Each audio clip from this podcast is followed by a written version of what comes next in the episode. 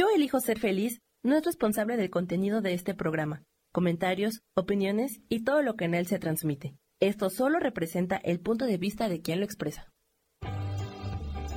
Yo elijo ser feliz presenta.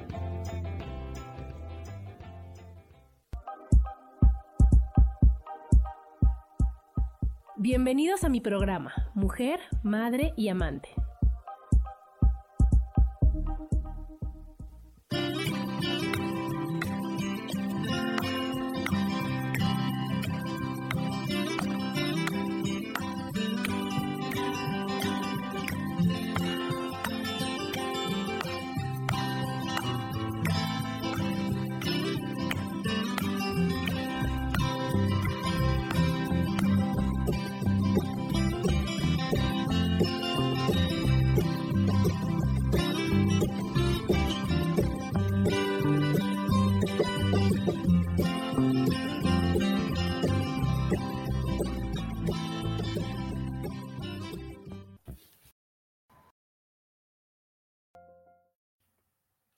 Hola, ¿qué tal? ¿Cómo están? Bienvenidos a un programa más de Mujer, Madre y Amante.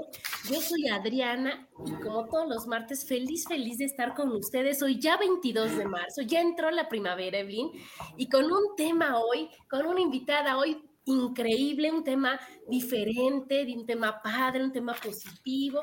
Y les voy a platicar primero de Evelyn. Evelyn Guy King es psicóloga clínica. Tiene maestría en psicoterapeuta, psicoterapia perdón, breve, sistemática, enfocada en soluciones. Tiene maestría en terapia cognitivo-conductual, diplomado superior en psicoterapia breve, sistémica aplicada, en prevención clínica de enfermedades crónicas, en salud mental del niño y del adolescente, en psicología forense y de examinación pericial. Es instructora de yoga también y es docente colaborador en Universidad Mundial desde el 2012. Bienvenida, Evelyn, ¿cómo estás? Muchísimas gracias, Adriana. Pues mira, qué, qué, qué qué bonito se ve todo eso, pero yo les voy a decir, más bien, preséntenme como apasionada del tema. Eh, porque aparte, ajá, apasionada del tema, porque qué interesantes somos las personas, de verdad. Este, es, es, es, una cosa, de verdad, tengo ya un buen rato estudiando la conducta humana y de verdad que nunca termino de sorprenderse, Adriana. Entonces, la verdad es que les agradezco muchísimo la invitación. Me encanta hacer tu primer este, programa. Eh, ahorita ya en, en, la primavera, o sea, me tocó abrir. ¿Así? ¿Ah, sí, me tocó abrir. muy bonito. Me encanta. Entonces, y me encanta el tema porque la psicología positiva es algo que está como poniéndose muy de moda. Fíjense, les voy a platicar. Antes la psicología estaba como muy enfocada en lo que no funcionaba. O sea, a ponerle nombre a todo. Que te brincaba el ojo, ponle nombre, ¿no? Que te no sé qué, ponle nombre. Ya parecía que teníamos competencia todo el mundo de ver quién tenía más achaques, ¿no? Entonces, ¡ay, la Meli! ¡Saludos! Le mando un fuerte beso, un abrazote y un saludo. A ver cuándo viene. Y entonces les decía que, o sea, estábamos todos, la sociedad de repente empezó a funcionar como con moldecitos, ¿no? Y entonces todo el mundo teníamos que encajar en el moldecito.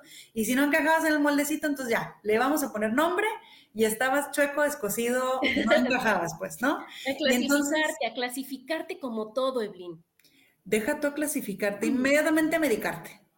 Entonces, este, hubo un tiempo en el que verdaderamente, o sea, daban ciertos medicamentos que actualmente la psiquiatría actual ni siquiera prueba y te dice, creo que no, o sea, no, ya no usamos eso, pues, ¿no?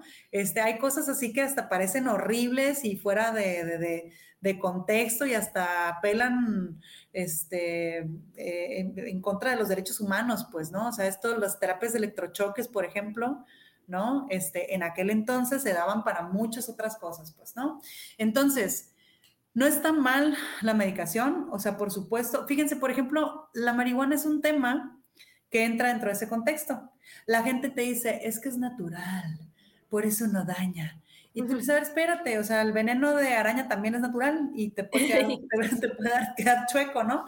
El tema es que eh, es una planta de poder, es una planta medicinal entonces, no, es que yo, yo fumo marihuana, no, tú fumas marihuana para divertirte, pues, ¿no? Y es bonito y está bien, pero no vengas con cosas. Si no tienes epilepsia, si no tienes ninguna de esas cosas este, para las cuales está indicada, pues no tendrías por qué tomarla de la misma manera que yo no tengo por qué tomar paracetamol, nada más porque porque estoy aburrida, pues, ¿no? Entonces, cada cosa tiene su, su, razón de ser, pero esto viene de una cultura en la psicología anterior, este, en la que para todo queríamos medicar y para todo queríamos el chocho, pues, ¿no? O sea, no queríamos sentir ningún malestar, o sea, éramos una sociedad de plano eh, hedonista, en donde todo lo que te causara placer y risa estaba bien, este, pero no se valía estar ni siquiera eh, tranquilo, tranquila, pues, ¿no? Entonces, hoy por hoy la psicología positiva te dice, a ver, o sea, los niños de repente les dio una, una época, porque estoy aburrido, pues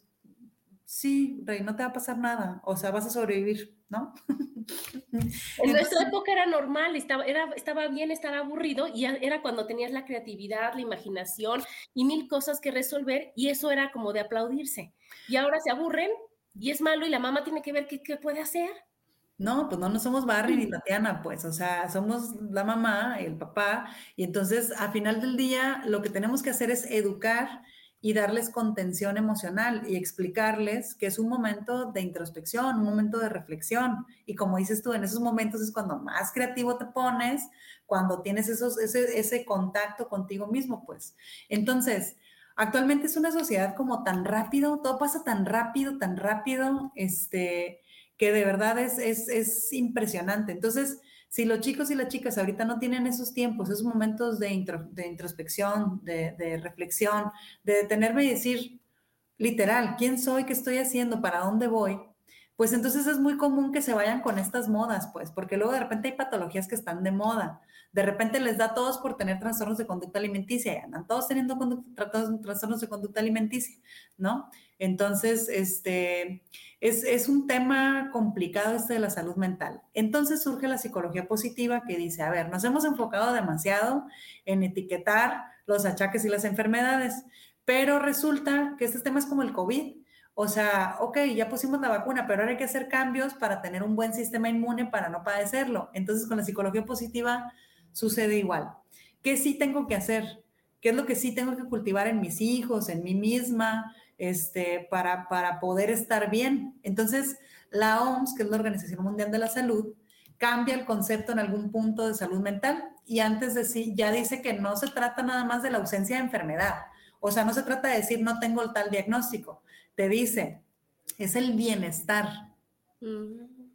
O sea, es bienestar, es, es lograr ese, ese, ese, ¿cómo se llama? Ese punto en donde tengas eh, logrado y donde te sientas realizado, realizada, pues, ¿no? Entonces, va más allá la OMS con esta descripción, te la ando buscando ahorita en este momento. Pues entonces, mira, lo que yo quiero ver es que antes decían, híjole, te duele esto, está mal, médicate, estás, este, te sientes triste, está mal, haz esto. En lugar de decir, y en la psicología positiva te dice, qué es con lo que tú cuentas, cuáles son tus habilidades, cuáles son las cosas buenas que tú tienes, ¿no? Tus fortalezas, para que de esas te, agarres, te apoyes y digas, híjole, sí puedo, claro que puedo y claro que voy a hacer las cosas porque soy responsable, soy tenaz, soy este, autosuficiente, soy híjole, hay, hay mil cosas que puedes decir, oye, sí puedo hacerlo porque estoy ahora sí que bien y de buenas, como me gusta decirlo, en lugar de enfocarme en lo que me falta y en lo que no tengo y en lo que me duele y en lo que, en lo que estamos nosotros dándole un valor que no debe de ser, ¿no? Así es. ¿Y sabes qué, prima? Este, hay un libro buenísimo que les quiero recomendar, este, querido Radio Escuchas. Este, déjenme prendo cámara, se me ha metido algo en el ojo ahí. Yo ya la psicología positiva llorando ahí. Este, hay un libro que les recomiendo muchísimo que se llama Hábitos Atómicos. Ahorita les digo el autor también. Entonces, este libro de hábitos atómicos eh, nos dice que, pues básicamente tengo que hacer este, aquello en lo que me quiero convertir. O sea, yo puedo llorar y quejarme porque no me quedan mis pantalones. Este, yo puedo quejarme y llorar y decir eh, que estoy harta de estar enferma pero entonces, ¿qué estoy haciendo para no estar enferma? ¿No? Déjenme, les ando buscando el autor. Lo pueden buscar, lo pueden encontrar en audiolibro, lo pueden encontrar en muchas, en muchas este, eh, modalidades, la verdad. No me parece el autor. Ahorita se los busco. Entonces, bueno, este libro de hábitos atómicos eh, de verdad nos explica que, bueno, si yo lo que quiero es convertirme en una persona saludable, entonces tengo que empezar a decir, a cuestionarme, ¿Qué haría una persona saludable?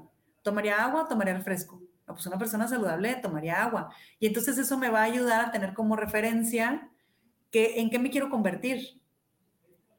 Y tenemos que partir, como decías tú, de qué somos, ¿no, Evelyn? Porque luego no sabemos ni qué queremos, ni cómo lo queremos, porque no sabemos ni qué somos, ni ahora sí que ni, ni qué es lo que queremos lograr, porque sí, híjole, estar bien. Y estar bien es tan amplio como ni, caso tiene, ¿no? Porque estar bien para quién, estar bien según quién, de acuerdo a qué, en qué momento, en qué aspecto. Entonces, si nosotros ahorita nos dedicamos a decir quién soy, qué cuento, cuáles son mis fortalezas, qué es lo que me gusta, para qué soy buena, cuál es mi talento, eso va a hacer que, que realmente nuestros malestares disminuyan, ¿no? Ahora, fíjate, el concepto que les decía yo de la salud mental de la OMS dice así, un estado de bienestar en el cual el individuo es consciente de sus propias capacidades, puede afrontar las tensiones normales de la vida, puede trabajar de forma productiva y fructífera y es capaz de hacer una contribución a su comunidad. La salud es entonces un estado de completo bienestar físico, mental, social y no solamente la ausencia de afecciones o enfermedades. ¡Boom! Como dicen los chamacos. ¡Boom! Entonces, fíjense, esto nos lleva a otro tema que, que, lo estábamos platicando tú y yo y me dijiste, ay, sí, sí, hay que echar chismecito en el radio con eso, pues echamos chismecito. Eso nos lleva al efecto de Diderot. ¿Cómo la ves? El efecto de Diderot entonces es un efecto dominó. Fíjense bien, queridos escuchas, el efecto de Diderot puede ser positivo o te pueden llevar las patas los caballos, Y, por favor, coméntenos aquí que las veo que están bien activas aquí este, participando. Coméntenos quiénes han sido víctimas del efecto Diderot. Les explico, fíjense bien, el efecto Diderot dice que ya me compré un vestido que me gustó bien bonito, pues ahora le tengo que comprar los zapatos. Y pues ahora, ¿qué crees? Necesito los aretes. Y pues ahora necesito la bolsa que le vaya a juego y ahora tengo que salir porque ni modo que ande así en la casa paseándome, ¿verdad? Entonces, una cosa lleva a la otra. El efecto de Diderot, por ejemplo, en ese caso, aplica la mercadotecnia que tiene que ver con las compras compulsivas.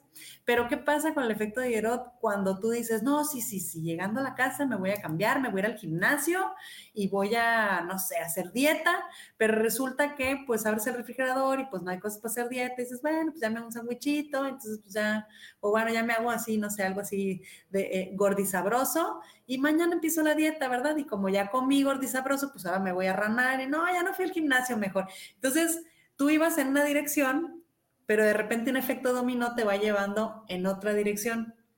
Y tan es así que hay gente que de repente vamos y pagamos al nutriólogo y nos ponemos así motivados y parece que con más ganas te da hambre, pues. Parece que dices que te vas a poner a dieta y sale peor la cosa, pues. O peor tantito. O sea, tú dices, no, sí, yo voy a llegar a tal hora. Claro, pero tienes tres hijos.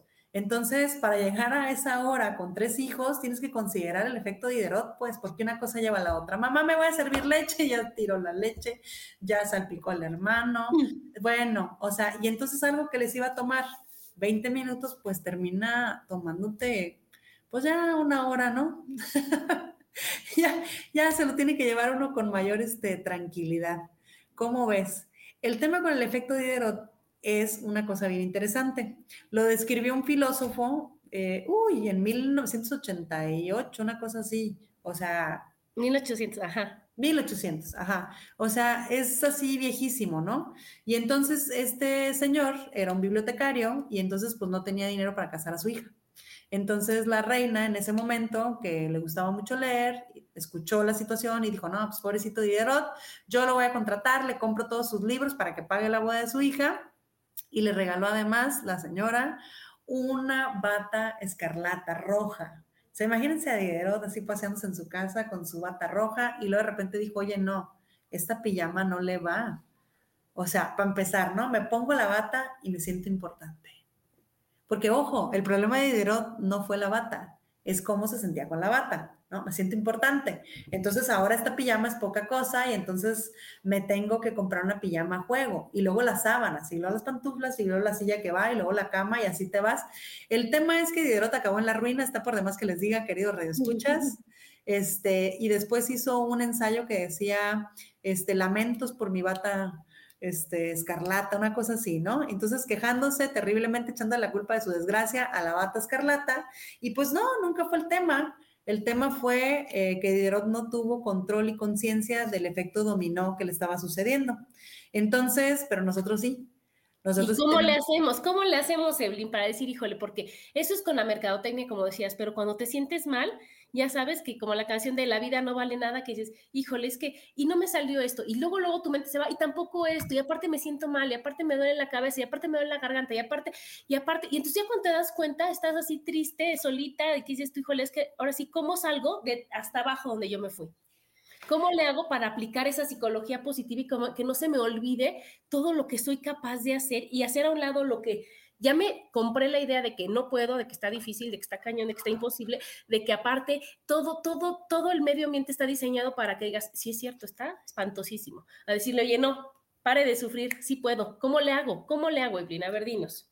Pues fíjate que ahí, por ejemplo, eh, San Francisco de Asís nos dijo la clave. Ajá. Nos dijo, comienza ahí, comienza ahora, comienza con lo que tienes, Comienza con las manos temblando, comienza con dudas, con miedo, con cansancio, pero comienza. Y una vez que comiences, empezarás, comenzarás haciendo lo que es necesario, después lo que es posible y pronto estarás haciendo, lo imposible. Así. O sea, muévete, en pocas palabras, aunque sea de poquito, pero por algo tienes que empezar. Ahora, fíjate bien, a esto le tenemos que sumar otra frase, querido Radio Escuchas. Si tienen ahí lápiz y papel, anótele ahí, por favor. Ajá. Ahí les va. Al ponerle fecha a un sueño, se convierte en una meta. Una meta dividida en pasos chiquititos se convierte en un plan. Y un plan apoyado en acciones, eventualmente, se vuelve realidad. ¿Cómo ven? Entonces, al final del día, se trata también de tú tener el control del efecto Diderot, o sea, tú poner piedritas para que te tropieces, pero no para que te tropieces a lo malo y a lo flojo y a lo, sino para que te tropieces en lo bueno. Por ejemplo, cambiar el contexto. Tú lo dijiste sabiamente hace rato. Este, quien con lobos anda, a se enseña, dicen por ahí. Quiero ser corredora, ¿qué tengo que hacer? Para empezar correr de cajón, ¿no? Pero ojo, fíjense, no tengo que correr 20 kilómetros, o sea, no, no, no. Para empezar, para ser corredora tengo que correr. Así de sencillo. Ningún lugar dice que tengo que ser campeona y meter en medalla. No, empezar a correr. Entonces, lo mínimo que necesito es tener actitud, o sea, por lo menos empezar a salir a caminar, ¿no? Lo otro que te sugeriría es júntate con atletas que corran. ¿Por qué? Porque ellos y ellas normalizan ya los hábitos que te van a llevar a eso. Y entonces vas a empezar a ver dónde compran sus cosas y dónde bajan las aplicaciones y te van a ir pasando tips y poco a poco vas a empezar a socializar y hablar y agarrarle el gusto a eso que tú querías hacer. Pero fuiste tú quien decidió que querías ser corredora. Ajá. Entonces, primero tú tienes que decidir en qué te quieres convertir, porque al final de cuentas esta es tu historia que empieza contigo y termina contigo, Adriana. O sea, nadie te puede decir, o sea, no eres un monigote que naciste y te dijeron, ya, así, eso vas a hacer. Es que eso es lo triste, eso es lo triste, Evelyn, que sí es así, que cuando tú estás chiquita y tu mamá quiere que tú seas algo, o sea, que, trabajes con ella, o que si es doctor, o sea, que tu papá es doctor y quiere que su hija sea doctora, o que este, en la familia todos somos así, te van etiquetando y te van clasificando. Y entonces, por eso es que llega este momento de la vida cuando dices, no sé qué quiero, ¿Cómo, que se me antoja hacer? Porque ya me dijeron todo lo que yo tenía que hacer y me fueron poniendo pautas y pautas y pautas en donde yo cumplía por ser buena hija, por ser buena hermana, por ser buena esposa, por ser buena amiga, por ser... ¿Y dónde está lo que uno quiere? Entonces yo creo que, que ahí es cuando entra la psicología positiva para decir, a ver, todo lo que te dijeron que eras, ¿realmente eres? Todo lo que te dijeron que podías, ¿realmente lo puedes? Todo lo que dijeron, ¿y realmente te gusta? Entonces, ¿Cómo, ¿Cómo nos puede llevar la psicología positiva a decir, a ver, a ver, Adriana, tú creías que te gustaba esto, que eras así, que esto era todo, pero no, no eres así, eres así. ¿Cómo le podemos hacer? ¿Cómo te puedes tú volver a encontrar, a decir, ahora sí, ya hago todo lo que siga, pero yo sé en dónde empezar, sé qué es lo que quiero hacer? Mira, para empezar, con la psicología positiva tenemos que cambiar el discurso de, o sea, porque por ejemplo te lo digo, hay personas, hay pacientes que llegan a consulta y, no, es que mis papás, o sea, ya tienes 30 años, pues. Ya, o sea, lo que tus papás hicieron o no hicieron, lo hicieron con la mejor de las intenciones, además. O sea, con las patas, si tú quieres, pero lo que tenían y lo que pudieron. Y, este, y al final de cuentas tuviste la oportunidad de tener papás. y tuviste la oportunidad de explorar, pues ya, ahora ya sabes que eso no te gusta, ¿no? Y al final de cuentas, si estudiaste una carrera que no te gustaba, pues gracias, este, es una herramienta más que tienes, ¿no? Y hay que agradecerla, ¿no? O pues gracias, ya la estudié, pero ¿qué crees? Ahora yo soy un adulto y yo mando en mi vida, y entonces, aunque ya tuve la oportunidad de explorar esto y de entender que todo eso que no me gusta, que no me llena, pues todavía me queda el resto de mi vida. Fíjate bien, la expectativa de vida se supone que son 108 años de vida, 106 años de vida. Entonces, o sea, realmente te queda el resto de tu vida para vivirla, pues.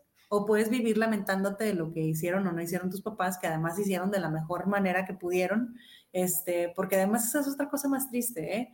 O sea, los papás y las mamás hacemos las cosas desde nuestros conocimientos, de nuestras habilidades, desde nuestro contexto, le damos lo mejor o lo que creemos que es lo mejor para nuestros hijos. Y como lo ven ellos o lo vemos nosotros, ese es el meollo del asunto. Pero con lo que nos estás diciendo de, de la cam, fíjate, ahorita nos vamos a corte, pero regresando quiero que veamos la importancia que tiene el cómo lo dice una persona y cómo lo reinterpretaste tú, para decir, ah, entonces no está tan gacho, ah, entonces sí puedo. Pero bueno, pues nos vamos a un corte, síganos escuchando, estamos aquí en Mujer, Madre y Amante, porque la madurez también tiene sensualidad.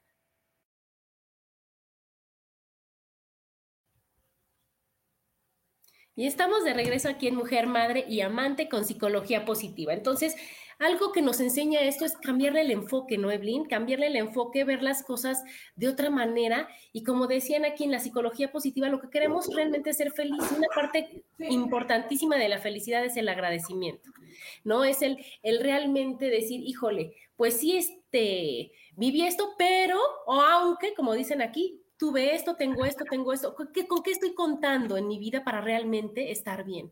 En lugar de decir, ¿qué me falta para que me lo arreglen?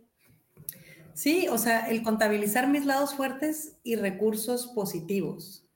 Lados fuertes y recursos positivos, querido escuchas. Todo el mundo tenemos sombra, todo el mundo tenemos cosas que no nos salen del todo bien, eh, que digamos que son áreas de oportunidad, les vamos a decir. Este, pero la verdad es que todo el mundo tenemos cosas que sí hacemos bien, cosas que sí nos salen bien, dones con los que nacemos, habilidades con las que nacemos. Entonces yo puedo hacer berrinche el resto de mi vida porque resulta que yo quiero tocar el violín y yo no puedo tocar el violín, ¿no? Este, pues, o sea, no, pues no, no se me da. Entonces, pues yo vivo de otra cosa, yo soy psicóloga, ¿no? A lo mejor me encanta hacer pasteles, pero me quedan re feos. Pues sí, o sea, no nací para ser pastelera ok, o sea, es un don que no tengo, hay que reconocerlo, pero entonces puedo hacer berrinche toda mi vida y este, que también puedes hacer, o sea, tratar de desarrollar, o sea, hay habilidades que las puedes desarrollar. Ajá, pero hay cosas que se te dan mucho más eh, fácilmente. Naturalmente. Y eso es más fácil de sacarle ventaja, de sacarlo y de estar más contento cuando se te da fácil a cuando te cuesta el trabajo y te empeñas en hacer algo que no es para ti. Pues lo que pasa es que ahí, Adriana, es donde tiene que haber un balance. Porque, ay, qué mediocre, te, te, ¿cómo se llama? Te empeñas en, en, solamente hacer lo que es fácil.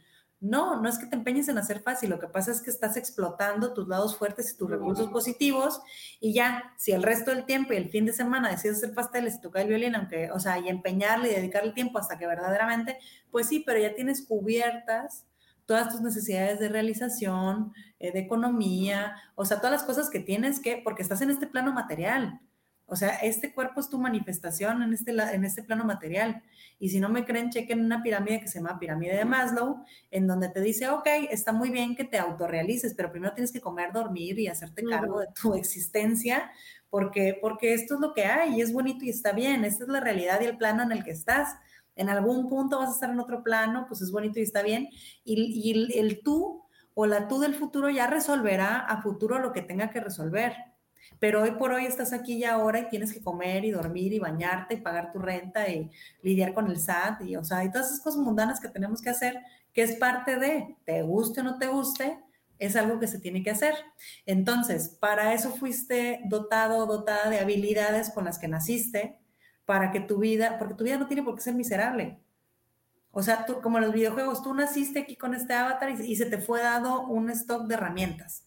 Entonces, tú puedes desear queriendo utilizar las herramientas de alguien más, pues es bonito y está bien, pero pues tú ya tienes las tuyas y tu vida sería mucho más sencilla si tomas aceptación y compromiso. Esto, Adriana, es una cosa, es una joya maravillosa de la psicología positiva. Aceptación y compromiso. ¿Qué es lo que tengo? ¿Cuáles son mis lados fuertes y mis recursos positivos? ¿Y a qué me comprometo? Porque no se trata nada más de, ah, no, bueno, es que yo sí soy así, me, me, me arrano. No, no, no. A ver, acepto qué es lo que tengo que cambiar, qué es lo que sí es mi lado fuerte y me comprometo a conmigo mismo y para con los demás en crecer, en evolucionar, en ir buscando eh, las cosas que sean que sean más, este, más adecuadas, que me permitan vivir de manera más armoniosa conmigo mismo y con los demás. Porque esa es otra cosa bien interesante. Luego nos empeñamos por vivir, armoniosamente con los demás y pasa lo que tú dices. No, yo me quedo callado con tal de vivir armoniosamente con los demás. Entonces, lo que tú digas y lo que tú digas. No, a ver, o sea, también tienes que generar armonía contigo mismo, contigo misma, pues buscar tu centro, qué es lo que yo quiero, qué es lo que yo quiero, quién soy, para dónde quiero ir, y a partir de ahí empezar a construir esa armonía. Claro, y es lo más importante, porque si tú no estás a gusto contigo, si tú no estás contenta contigo, si tú no sabes y conoces, admites y te comprometes con lo que tú sabes y con lo que tú eres, difícilmente vas a ayudar a los demás, Evelyn. O sea, tienes que, darte chance cuando dices, bueno, me hago el berrinche de un día, de dos días, de una semana, de lo que te alcance. Y después digo, bueno, ya, ¿qué sigue? ¿No? Para eso sirve la psicología positiva. Va a decir, a ver, Adriano, a ver, Evelyn, tú eres así, así, así, así. Con eso cuentas. ¿Cómo le hacemos? ¿Qué es lo que necesitas? ¿Qué es lo que te, lo de, que te detiene? Porque al, al, alzar, yo digo que al ver todas tus virtudes y todas las cosas buenas, las malas o lo que te pueda doler va a disminuir por el cambio de pensamiento y el cambio de, de forma de ver las cosas. Entonces, lo importante de esto, como tú dices, es reconocernos qué somos, qué somos, qué sabemos, qué queremos, qué podemos. Y para eso es lo que nos va a ayudar la psicología positiva, no decir, ¿qué te duele? Te doy pastillas, ya no sientes, sino que para qué estás bien, qué es lo que te gusta, qué es lo que te sirve, qué es lo que, lo que puedes aportar para ti, para sentirte feliz y plena, que es lo más importante en el mundo, y después ayudar a los demás. Para eso nos sirve la psicología positiva. Pero aparte, ¿sabes qué, Adriana, para qué nos sirve? Otra cosa maravillosa de la psicología positiva es que nos explica y nos dice, ¿Qué es lo que te pasa? Ok, explicas qué es lo que te pasa y ya has intentado dejar de hacer eso. Por ejemplo, con la ansiedad, ¿no? Es que estás rumiando en un futuro incierto, así como el Doctor Strange, ¿no? Así es mágico, no, es ansioso, o sea, está viendo 5000 futuros, o sea, eso se llama ansiedad, no tiene nada de mágico, ¿no? Entonces, este, ahí estás como el Doctor Strange, así prediciendo 5000 futuros, este, que son inciertos. O sea, que ni siquiera sabes si van a suceder o no van a suceder. Entonces, la ansiedad es un exceso de futuro. ¿Qué tienes que dejar de hacer? Dejar de futurear. No lo puedes controlar. Ya la Evelyn del futuro, la Adriana del futuro se ocupará de los problemas que vengan a futuro, pero hoy por hoy me tengo que enfocar en hacer las cosas lo mejor que las pueda hacer. Y si yo estoy haciendo las cosas lo mejor que las puedo y aún así pasan las cosas, pues entonces ya lo resolveré. Entonces ya no hay manera para de, de, de, dónde, de hacerte a ningún lado, pues. Entonces, somos responsables de cocinar nuestra propia sopita. Y si no eres consciente de los ingredientes que le estás echando, pues entonces después no te quejes de que la sopa sepa rayos o de que tú querías caldo de pollo y te salió un clam chowder. Pues si le echaste almejas, corazón, pues cómo te ibas a ver a pollo, ¿no? Entonces, ¿a qué me refiero con esto? Si yo quiero ser saludable, tengo que generar hábitos de gente saludable. Escríbanos, radio escuchas, ¿qué, ¿qué hábitos saludables hay? Tomar agua, comer frutas y verduras, levantarse temprano, tender su cama, tratar de, o sea, lavarte los dientes, es algo padrísimo, ¿no? Es bonito y está no, bien. Hacer ejercicio, estar enfocada, como decía lo que tú leíste al principio. Sí está feo cuando uno se siente triste, ansiosa, este, enojada y todo, y lo más fácil es no hacer y eso va haciendo el efecto Diderot, que entonces ya no te quieres levantar, o entonces ya no hiciste ejercicio hoy, pues ya tampoco mañana, pues ya tampoco pasado, pues ya mejor, ya mejor, ya me salgo, mejor, ya fue fácil no hacerlo, ¿no? Ya no quiero hablar con alguien, bueno, pues ya fue un día, ya fueron dos, a que digas tú, no, bueno, ya, yo con qué cuento y qué es lo que tengo que hacer, me muevo, aunque sea un poquito, aunque sea en algo, aunque sea sin ganas. Empiezo y entonces eso va siendo el efecto Diderot positivo para decir, oye, bueno, pues ya me levanté temprano, bueno, pues ya hago ejercicio, bueno, pues ya saco al perro, bueno, pues desayuno, tengo algo saludable, bueno, entonces ya le veo el lado positivo, entonces ya cambio mi programación para decir, oye, a pesar de todo esto, puedo verle el lado positivo, a pesar de esto, pero si nosotros no empezamos a movernos y hacer las cosas, vamos a ir cayéndonos al revés, al revés, al revés, al revés. Y entonces es cuando vamos a regresar a la otra psicología en donde dices, me duele esto, estoy ansiosa, estoy desesperada, me duele la cabeza y también el pie y el brazo cuando lo alzo. Y, y entonces va haciendo todo el conjunto de cosas que no nos sirven y que no nos ayudan a estar bien. Exactamente. Entonces luego de repente tiene la gente crisis existenciales que además están fuera de contexto, pues, ¿no? O sea, que no tienes edad para estar pensando en esas cosas o que no tienes necesidad de estar pensando en esas cosas, pues, ¿no? Entonces, y estás ocupando tu energía, tu tiempo, todas tus relaciones, este, también se, fíjate, contaminas todo lo que está a tu alrededor por estar engranado, engranada en eso específicamente, cuando la realidad simplemente es, hay cosas que simplemente las tienes que aceptar porque así son, es lo que hay y no hay otra cosa más. ¿No? Entonces, es como, por ejemplo, estas agendas que son maravillosas, se las recomiendo, querido Radio Escuchas, que se ve toda la semana, que las abres en dos hojas, se ve de lunes a domingo y se ve de 8 a la mañana, 8 a la noche. Son fantásticas porque entonces puedes ver, esas son las horas que hay, no hay más horas. O sea, por más que tú tengas la intención de hacer 20 cosas, 40 cosas, no te va a alcanzar el tiempo, pues, ¿no? Entonces, muchísima gente eh, dice, no, es que soy pésimo ser humano, o sea, se hablan feísimo a sí mismos a sí mismas, se agreden a sí mismos y a sí mismas porque dicen, es que soy inútil, no alcancé. Oye, espérate, ¿ya revisaste eh, tu lista? ¿Verdaderamente era humanamente posible? O sea, por ejemplo, allá ustedes que están en Ciudad de México, que a veces la, el transporte tarda así horrores de un lado a otro, pues, o sea, a veces ni siquiera depende de ti depende del tráfico, por ejemplo, ¿no? Depende, a veces tu día depende de si diste una mala vuelta o no, ¿no? estar consciente con lo que eres, con lo que estás y como tú dices, con el tiempo que tienes, porque nos han enseñado, hemos aprendido que, que hay que hacer, hay que hacer, hay que hacer, hay que hacer, y cuando no hiciste, entonces es cuando te deprimes, cuando te frustras, cuando te enojas, cuando te desanimas, en lugar de decir, oye, tengo de 8 de la mañana a 9 de la noche, ¿qué puedo hacer? ¿Qué es humanamente posible, como decías? ¿Qué es lo que es importante? ¿Qué es a lo que le tengo que dar valor? ¿Qué es para lo que yo soy buena? ¿Qué es lo que realmente tengo que, o sea, todo, todo irlo enfocando para que los resultados sean los esperados y no decir, híjole, es que estuvo fatal porque yo quería hacer cosas y no hice nada. Y entonces ahí viene la, la depresión pero aparte si no hice nada, a veces hiciste 20 mil cosas que fueron chiquititas, que parecieran insignificantes, pero tú no les estás dando el valor. Y a lo mejor esas cositas chiquititas, hoy no, no viste el fruto, por así decir, de tus acciones, pero en algún punto las vas a ver. Es como el tema de entrar al gimnasio o ponerte a dieta y ese rollo. Claro que no vas a adelgazar. Si ya tienes un sobrepeso, por ejemplo, no sé, eh, eh, alguien me decía una vez, es que no sé en qué momento empecé a pesar 124 kilos, pues, ¿no? Siento que parpadeé y de repente ya estaba parada aquí, ¿no? Y ya cuando empezamos a hacer el análisis conductual me dice, no, sí, es que ha sido una serie de decisiones que he ido tomando a diario. Un efecto de Diderot, este, de una cosa que lleva a la otra y bueno, ya el lunes empiezo y órale, me voy, ¿no? Y entonces en lugar de adelgazar, pues fui, fui acumulando peso, pues, ¿no? Entonces, ¿qué tenemos que hacer? Como darle la vuelta a empezar a generar cambios. Entonces, lo que decíamos hace, hace ratito, ¿no? Cosas tan pequeñitas como lavarte los dientes, dormirte temprano, o sea, ay, Evelyn, ¿eso qué? Pues es que esas pequeñas cosas son, son pequeñas cosas que hacen un cambio en que tú te sientas bien contigo mismo, contigo misma, en que tú tengas un buen concepto contigo mismo, contigo misma, de soy una persona limpia, soy una persona saludable. Si yo soy una persona limpia y soy una persona saludable, entonces a lo mejor no me voy a comer el hot dog ese sabroso mantecoso que está vendiendo el señor del, del, del, carrito de la esquina, a lo mejor me espero a cenar en mi casa lo que tengo para cenar, ¿no? O sea, suena muy absurdo, pero entonces, dependiendo del concepto que tú tengas, son las acciones que vas a empezar a tomar y eso se va a manifestar, escúchenme bien, eso se va a manifestar en el plano material. Ahora, otra cosa bien interesante, fíjate, yo lo puedo visualizar en mi mente, pero para materializarlo, de hecho ese proceso es conocido como alquimia. Y corríjanme si no, así suena una cosa mágica, alquimia. Sí, transformar. Pero fíjense, hay una delgada línea que divide, es más, hay una, hay una fórmula que yo siempre les digo que, que describe dónde se divide la frontera de lo mental y lo material. Y es I por I es igual a menos uno. Ahí está, búsquenlo. Si no me creen, díganse, los digo una boca, búsquenlo, verán. Y esa es la fórmula que define dónde está la frontera de lo mental y lo material. La usan incluso en los aeropuertos, en los radares.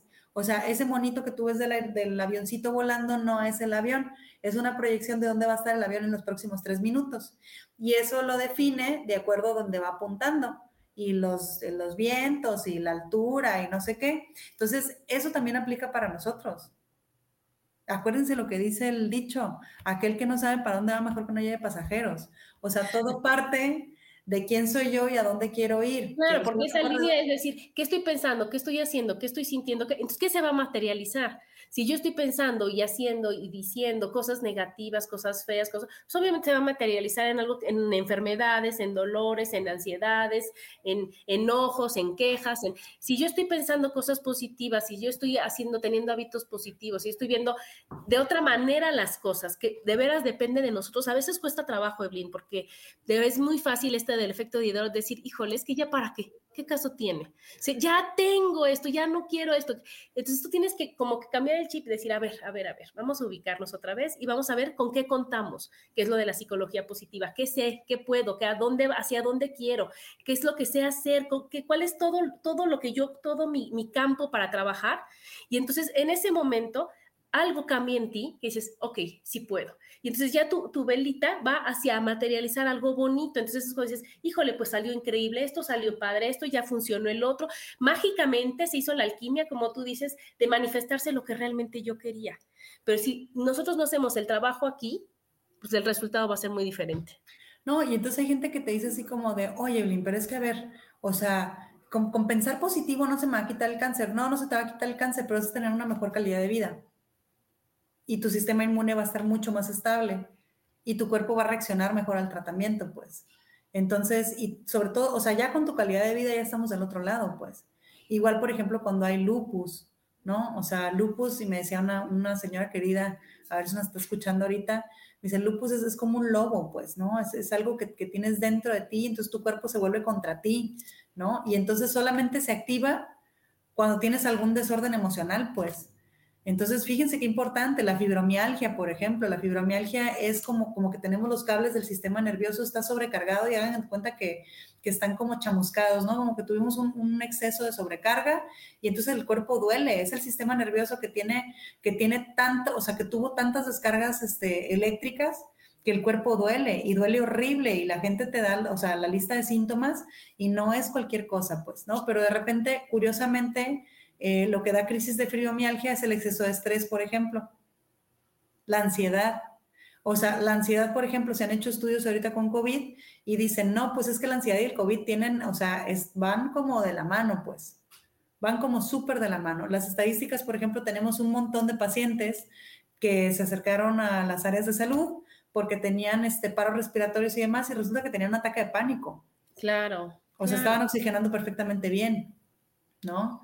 Entonces, es, es, es, muy interesante cuando empiezas a danzar esta danza, como a brincar de lo mental a lo material, de lo mental a lo material, y empiezas a ver, y de verdad ya no sabes después qué fue primero, si el huevo o la gallina, pues. No, y ves que realmente funciona. Mira, yo ayer vi la película esta que acaba de salir, la de Red, de la niña que cuando no controla sus emociones, se vuelve en el oso, ¿no? Se vuelve un oso así, que entonces, y se explota y todo. Entonces, ¿qué es lo que pasa? Que cuando ella, en lugar de de trabajar con ese enojo, sino que lo expresa así, es cuando brinca. Y la mamá tenía lo mismo, y la abuelita, y la bisabuelita, y la tía, y la otra tía, porque era algo, algo normal y algo común el no saberse expresar, el no decir, estoy de malas hoy, ¿y qué voy a hacer cuando estoy de malas? Esto, esto. Pero ya que lo saqué, y fue un solo día, ya es bueno, Evelyn. Cuando yo me aguanto y no pasa nada y no pasa nada y no pasa nada, obviamente que llega un momento en que todos tus pensamientos es más difícil que se vuelvan positivos que, salgan de esa negatividad. Y entonces, ¿qué va a pasar? Que lo que se materializa va a ser la fibromialgia, la ansiedad, el ataque de pánico y todo, porque no sabemos expresarnos, porque no nos hemos aprendido a amar y aceptar como realmente somos. A decir, oye, con esta psicología positiva que te da mil ejemplos de cuántas cosas tú puedes ser y cuántas cosas tenemos y cuántas maravillas vemos al día a día y no nos damos cuenta. Entonces, en ese momento, cuando dices, bueno, ok, estoy un poquito triste, a ver, ¿qué es lo que me hace triste? ¿Desde dónde viene? ¿Cómo lo tengo que trabajar? ¿De quién es? ¿Es mío? ¿Es de alguien más? ¿Me lo pasaron? O sea, ya cuando lo trabajas, es más fácil que regreses al pensamiento que tú nos decías de estar positivo, de estar bien, para que realmente veamos cómo se va a manifestar todo de una, una manera favorable para nosotros. Y eso pues depende de nosotros y depende de qué tanto chance nos damos de expresarnos. Ahora, ojo Adriana, este, fíjense bien, queridos redescuchas, sobre todo con adolescentes, hay un fenómeno que de repente la gente no está como informada. Eh, todo el mundo estamos habituados a explotar y a ver explotar a la gente, pero vemos quienes implotamos, o sea, quienes explotamos así, y entonces nada más te quedas en blanco. Y entonces a veces están gritándoles a los muchachos y, entonces lloran y te dicen, no sé, no sé, no sé. Y entre más te dicen, no sé, más les gritas, a ver, espérate, tranquilízate. Está teniendo una implosión, o sea, se está quedando en blanco, o sea, se, se está desbordando la emoción por dentro, pero no sabe cómo expresarla. Entonces, hay quien grita, empuja, avienta, dice y hace y te das cuenta que está molesto, molesta, pero hay quien implota se rompen por dentro. Y entonces eh, generalmente tienden a aislarse, a dormir, a quedarse callados, calladas, porque no saben, no encuentran palabras para expresar lo que les está pasando, pues. ¿Cuál es la solución? Inteligencia emocional. Hay que trabajar las habilidades sociales. O sea, hay que aprender a ser amorosamente firmes. O sea, no se trata que te vuelvas un patán y una patana y que pases por arriba de todo el mundo y no, es que yo me tengo que expresar. Nada, espérate. O sea, tranquila la cosa, sientes señor, sientes señora, o sea, no aguantas nada, pues no tengo por qué aguantar. Pero lo cortés no quita lo valiente. ¿Ok? Para eso tenemos palabras, eh, para eso los seres humanos podemos tener un diálogo y entonces en ese diálogo es importante ser asertivo, asertiva y aprender a decir basta, no, hasta aquí, ¿ok? Ahora, Buda tenía una anécdota que a mí, o sea, me fascina este, porque es la anécdota del, cráneo partido en siete partes iguales. Buda te dice que eh, estaba dando él como su speech ahí en no sé en dónde, y entonces había un necio entre los espectadores y estaba increpando a Buda. Y entonces Buda le dijo, te voy a dar oportunidad tres veces, le dijo. Tres veces te voy a, dar oportunidad. Si a la tercera, tercera continúas con tu actitud, este, vas a recibir una consecuencia. Y a la tercera efectivamente se manifiesta un espíritu con un mazo y ¡tas! le da en la cabeza y le parte el cráneo en siete partes. Y ahí Buda nos enseña una, una moraleja fantástica. Y Buda te dice, ahimsa es no violencia hacia mí mismo. Yo no tengo por qué estar permitiendo que me estén enchinchando e increpando. O sea, si ya les puse límite tres veces, hay un buen momento en el que con los necios y con los sin que hacer, tienes que agarrar y decir, ¿sabes qué? Hasta aquí. Y poner límites. Claro, no podemos andar por un barro golpeando a la gente. Repito, por favor, este, ah, recuerden que eso está más una metáfora, pero se trata de poner límites y decir, eh, no, no, no, no, no puedo. No, no puedo, no deseo continuar socializando contigo. Muchas gracias. Bye. Y te retiras y vas a socializar con otras personas. ¿Qué pasa cuando esa persona es mi familia? Pues entonces hay que poner límites claros y decirles, así no, así no. Te amo, te adoro, te respeto, pero así yo no juego. ¿Cómo ves? Pues muy bien, porque es una parte de, decir lo que tú quieres, que es como decías, como explotar. No vas a explotar diciendo, haciendo berrinches, pero una forma de decir lo que tú quieres decir, oye, ¿qué crees? Ya a mí no me gusta esto, no permito esto, temas, y ya. Y entonces vas poniendo los límites y entonces es escucharte a ti, Evelyn. Y al escucharte a ti, ya no vas a implotar, ya no vas a estar de una manera mal porque te puedes expresar. Y no hay nada más bonito en este mundo que poder decir, no me gusta, sí me gusta, sí quiero, no quiero, me duele, no me duele, sí puedo, no puedo. Porque en ese momento es cuando ya sabes qué es hacia, hacia qué camino vas a ir, qué es lo que realmente vas a, hacia dónde vas a caminar, como tú decías al principio del programa. Pero si nosotros no sabemos qué nos duele, o sea, qué, qué, qué no nos gusta, qué es lo que realmente podemos o no sabemos, hacia dónde le caminamos, Evelyn. No, y sabes que, Adriana, no, no basta con decir no me gusta, no quiero. A veces hay que ir un poquito más allá y tratar de, de, de educar o decirles como sí a la gente que nos ama. O sea, así no, así no. Pero, por ejemplo, ¿me quieres apapachar? Tráeme un vaso con agua. Siempre te lo voy a recibir. Muchas gracias. Y voy a saber que, te, me voy a sentir eh, atendida, que te importa. Veles dando como conductas, ¿no? Ya sabrán si lo hacen o no lo hacen. Pero, pero decirles como, como diciendo sí. Porque luego de repente nos ponemos nosotros también en nuestro plan así de, no, bueno, pues tú sabrás, ¿no? Y hazlo como quieras. ¿No? Y adivínale, o sea, tampoco, pues a veces hay que explicar eh, con palitos y bolitas las cosas son... Es conocernos, es, es saber quiénes somos realmente, Evelyn, para decir, oye, es que con esto sí estoy feliz, con esto no estoy feliz, gracias. Pero si no nos conocemos y no sabemos qué somos y no sabemos qué queremos, pues está muy difícil el poder realmente andar por la vida felices, que es nuestro plan. Totalmente. Y sobre todo también perdonar, perdonarte a ti mismo, perdonarte a ti misma, pues todo mundo la regamos eventualmente en algún punto.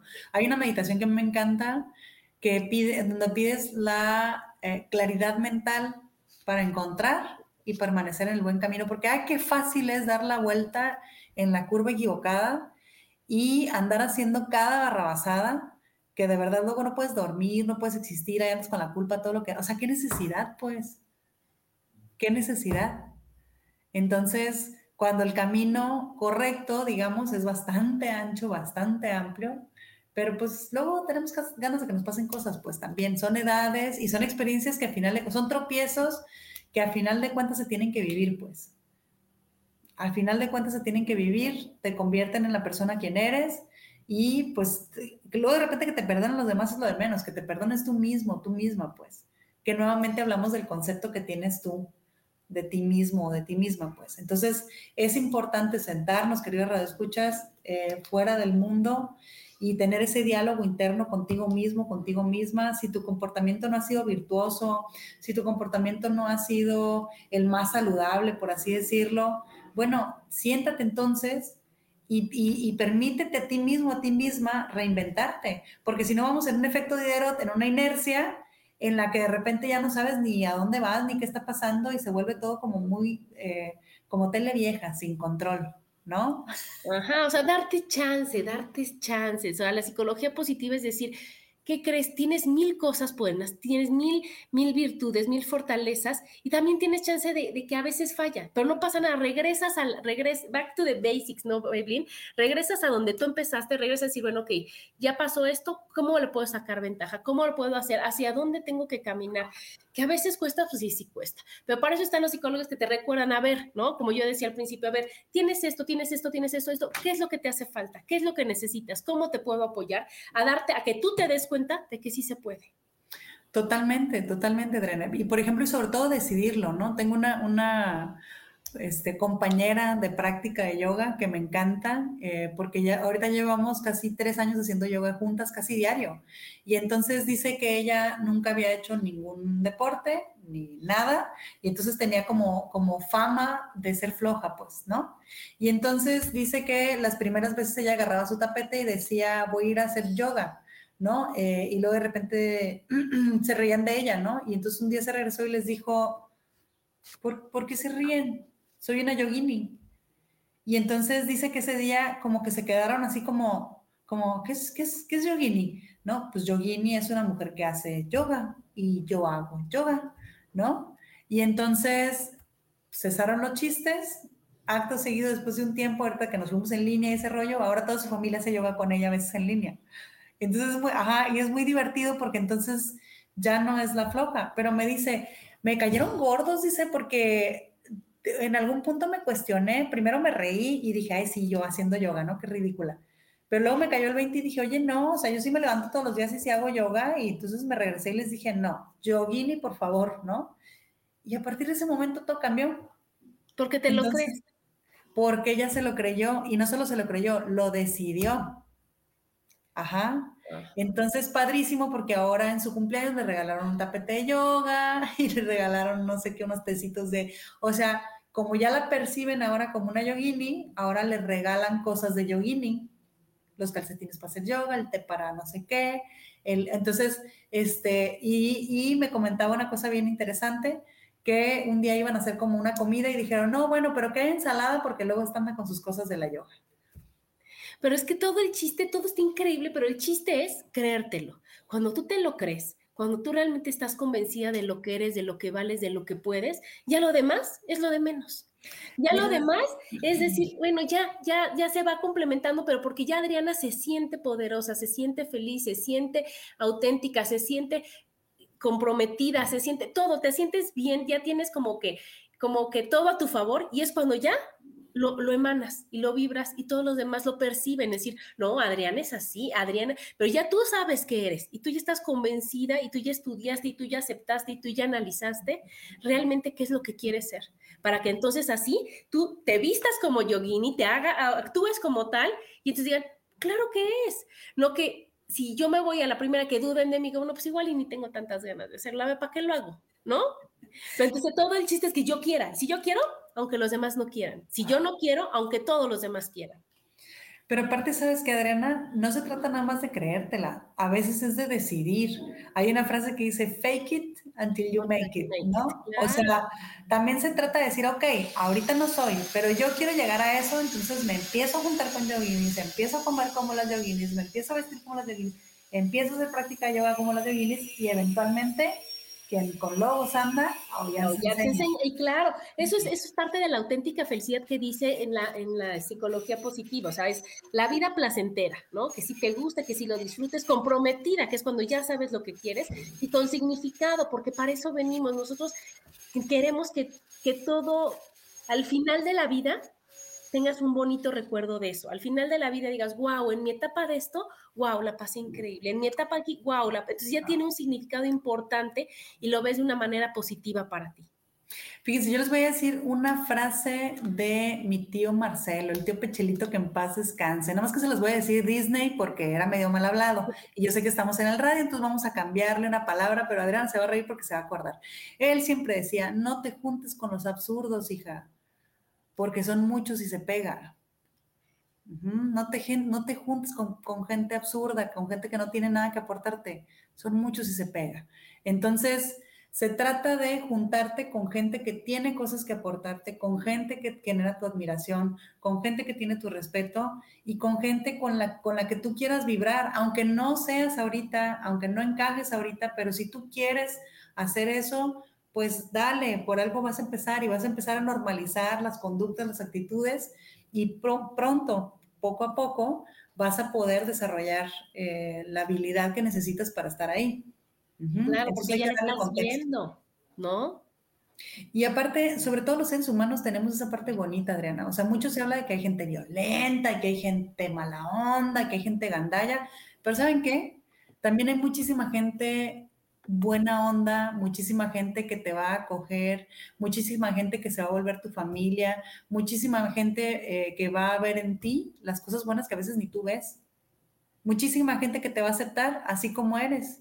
Ajá. Entonces a veces está uno terco, necio en estar encajando en la familia, por ejemplo, ¿no? Y resulta que en la familia no encajas porque pues, eres la oveja negra, porque hablas diferente, porque piensas diferente.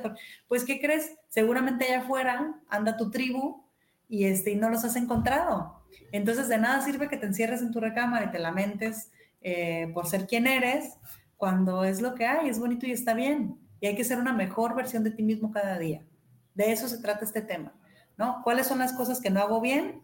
Pues las enlisto, me comprometo y las trabajo. Pero también acepto lo que sí tengo y lo que sí soy. Y apláudete, apláudete lo que sí eres, porque al momento de aplaudirte lo que sí eres y para lo que sí eres bueno, para lo que no eres tan bueno, disminuye. Porque decir, soy tan responsable o soy tan entusiasta o soy tan optimista, esto, que, que lo que realmente de lo que estoy cojeando, pues no, no marca tanto la diferencia, no, no pasa nada. Realmente eso se lo dejo, esas habilidades o esos trabajos se lo doy a, a quien lo pueda hacer. No es para mí, lo entrego y a lo que sigue. Pero nosotros no nos hemos acostumbrado a eso, Evelyn. Entonces, con esto de la psicología positiva, a mí me gustó el decir, me voy a dar cuenta y voy a enlistar qué es lo que soy, qué es lo que tengo, para qué sirvo. Y entonces esa psicología y esa forma la voy a aplicar a mi favor. ¿Para qué? Para que entonces mis días sean mejores, mis días sean plenos y para que todo lo que yo pueda somatizar disminuya y no me haga daño a mí, sino que realmente me enfoque en verle el lado agradable y en, darme cuenta de quién me rodeo, con qué vibro, con, con quién estoy, para realmente tener la vida que yo quiero y realmente decir, híjole, sí estoy de buenas y que sí sea desde adentro y que sí sea verdad, que sí sea seguro. Y aparte tener una conciencia, fíjate, la terapia cognitivo-conductual tiene una herramienta muy básica en la que te dicen, a ver, situación número uno. Entonces, resulta que Juan está en el cine esperando a su novia que lleva, va llegando tarde 15 minutos. Entonces tú ahí, Juan, decide pensar, Si Juan piensa, no, hombre, esta ya sabe que, que me choca que llegue tarde y aún así llega tarde, pues Juan entonces va a tener un sentimiento desagradable de enojo. Y la acción que va a generar Juan a raíz de ese enojo, pues no va a ser positiva. A lo mejor súper tóxico le manda un mensaje así de, de, no, ¿dónde estás? No, te pasas, ya no quiero saber nada de ti, ¿no? Misma situación, Juan está esperando a su novia que lleva tarde 15 minutos, pero en lugar de pensar eso, Juan piensa, híjole, algo le pasó. Entonces Juan va a estar preocupado y en lugar de mandar esos mensajes tóxicos, a lo mejor le empieza a hablar y preguntarle, ¿qué onda? ¿Estás bien? ¿Te puedo ayudar? Entonces, las consecuencias que esto va a tener son infinitamente diferentes. Y ahí podemos seguir jugando, queridos redescuchas, nomás que ya se nos acaba el tiempo, con la misma situación, pero pónganle el pensamiento que ustedes se les, se antoje a Juan y entonces jueguen con cómo se sintió Juan y qué pasó después y se van a dar cuenta que la historia va cambiando. Este, ahora sí que como el Doctor Strange, ¿no? O sea, se van abriendo todos los parámetros así como una, como una cola de pavo real, ¿no? Entonces, en realidad no somos víctimas así eh, de, la vida, somos víctimas de nuestras propias decisiones también. Entonces, efecto Diderot, decidamos no ser víctimas, decidamos ser dueños y dueñas de este efecto Diderot y juguémoslo a nuestra conveniencia. Claro, si todo empieza con un pensamiento, pon atención a ese pensamiento para que el pensamiento de Juan sea, tenga las consecuencias bonitas y positivas y no todas las catastróficas que pudo tener con un pensamiento. Entonces, si tú si todo lo que piensas se es el pensamiento, luego es el sentimiento, la emoción y luego el sentimiento. ¿Cómo quieres vivir? Y de ahí ya se materializa. Y todo empieza con lo que tú decides pensar. Entonces, ¿de qué te estás rodeando y cuáles son tus hábitos y cuál es lo que tú estás viendo que te guste o no te guste para que de ahí se genere lo que quieres vivir y cómo quieres estar?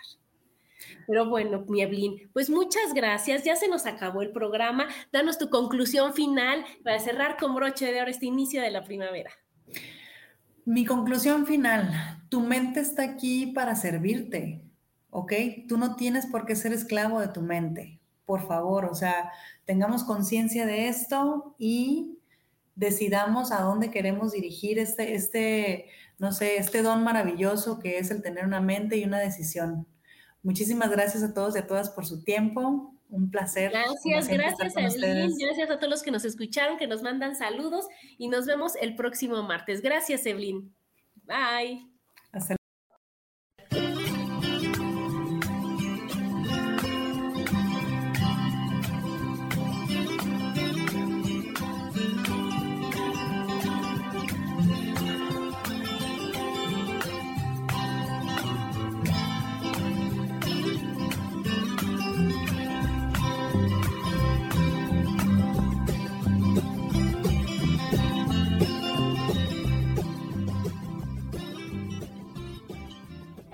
Ser feliz presentó.